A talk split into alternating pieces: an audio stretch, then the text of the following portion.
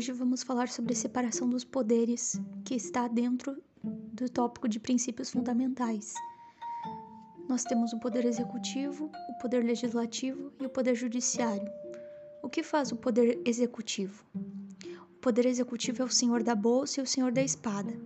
Isso significa que ele cuida do dinheiro e da força. O poder executivo é muito importante nas suas atribuições porque tanto ele arrecada os tributos e depois gasta o valor arrecadado, quanto ele também chefia o exército, a polícia, cuida da segurança pública. É aquele poder que transforma aquilo que está na lei, no dever ser, em algo real, algo concreto que se vivencie cotidianamente. E o que faz o poder legislativo? Então, Criou-se um sistema em que as pessoas, através do voto popular, escolhem representantes. Esses representantes conseguem extrair e identificar da população quais são as necessidades. Uma vez identificadas, eles apresentam propostas de textos de, legisla de legislação que vão regulamentar essas condutas. Discutem, votam e aprovam esse determinado projeto. Esse projeto se torna uma lei e, a partir do momento em que ele passa em que ele passa por todo esse procedimento e se torna uma lei, as pessoas precisam seguir isso que está previsto nesta lei.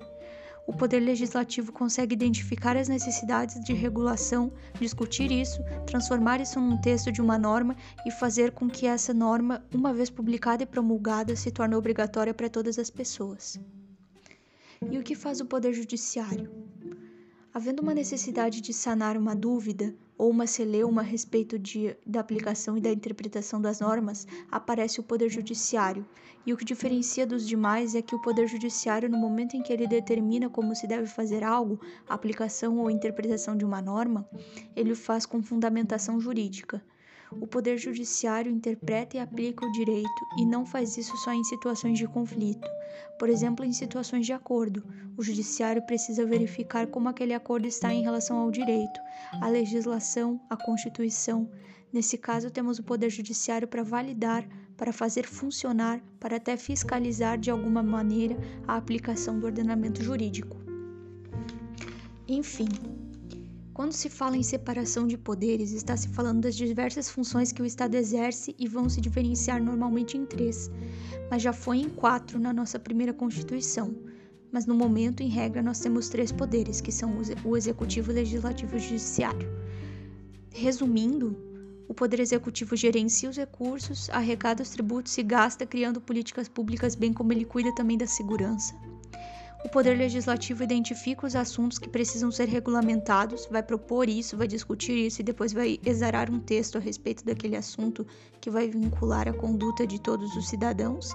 E o Poder Judiciário interpreta e aplica o direito nas situações ou de dúvida ou mesmo em situações em que não existe uma celeuma ou uma briga, mas em que é necessário afirmar, aplicar o direito. O judiciário faz isso com fundamentação jurídica e é o único que não detém a tal legitimidade democrática porque não é eleito por eleições populares. O poder executivo, legislativo e judiciário não cumprem só funções típicas, mas também cumprem funções atípicas. O poder executivo tipicamente controla o orçamento e a forma. Opa, eu cometi um erro. Desculpa. Eu vou ter que recomeçar. O poder executivo tipicamente controla o orçamento e a força, mas às vezes ele vai cumprir a função de legislar e às vezes de julgar. O poder legislativo normalmente cria normas através de debates, mas às vezes ele vai julgar e às vezes vai administrar. O judiciário normalmente interpreta, aplica as normas jurídicas através das decisões fundamentadas, mas às vezes ele vai administrar e às vezes vai legislar. Por que isso acontece? Porque os três poderes funcionam em algo que chamamos de sistema de freios e contrapesos, para que estejam sempre naquela ideia de balança, de balanceamento em que um determinado poder é na redução de sua atividade fiscalizado pelos demais, e para que isso aconteça é necessário que eles às vezes realizem funções atípicas.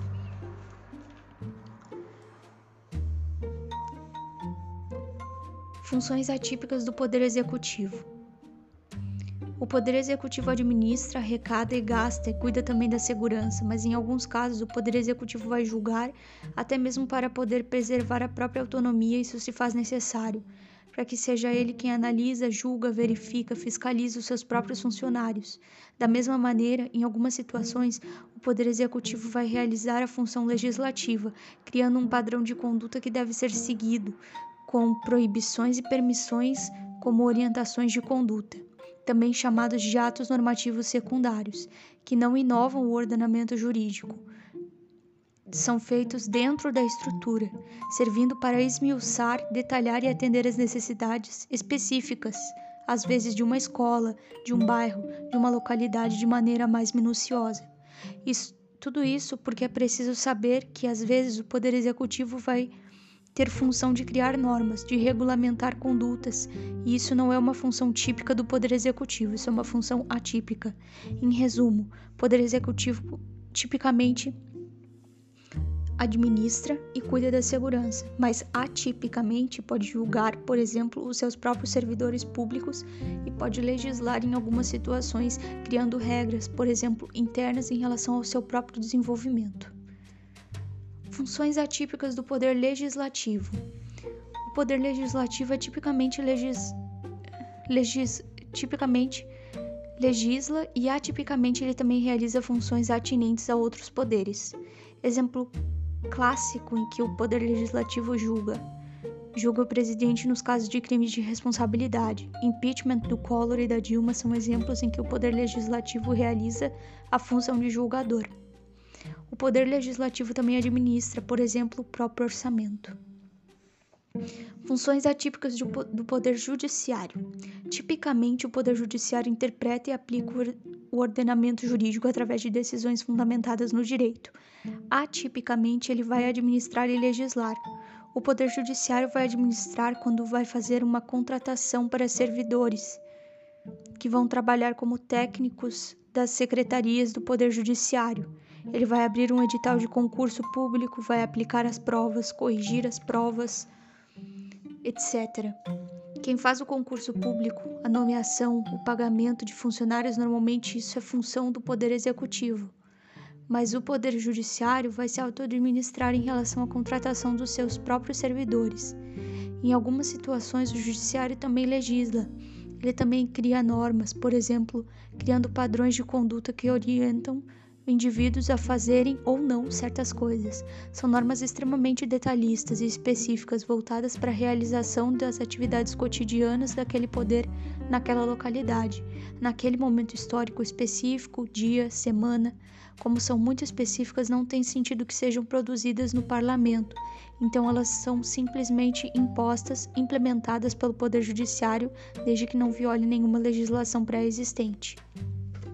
Enfim, Tipicamente, os, os três poderes têm suas funções, mas até para que seja possível que os poderes se controlem, se fiscalizem, que um, se fiscalizem, que um poder não se torne hierarquicamente superior ao outro, eles vão realizar funções atípicas e nessa realização de função atípica, o executivo pode legislar através de ato normativo secundário, o executivo pode julgar os seus próprios servidores, o legislativo pode julgar o presidente da República em crime de responsabilidade, o legislativo também pode administrar o seu próprio recurso, o judiciário pode administrar os seus próprios funcionários, assim como também pode legislar para atender às suas necessidades imediatas através também de atos normativos secundários.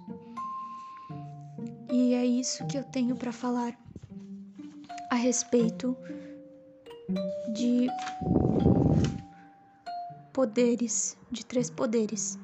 E vocês podem ter percebido que em, alguma, em alguns momentos eu travei um pouco porque era um texto que eu estava lendo e é um texto extenso e cansativo e etc. Mas é uma forma de gravar os conteúdos e conseguir compreender tudo. Então eu espero que pelo menos quem se interessa pelo assunto ouça. Porque para quem se interessa pelo assunto isso é relevante. Então é isso. Princípios fundamentais, separação dos poderes. Fim.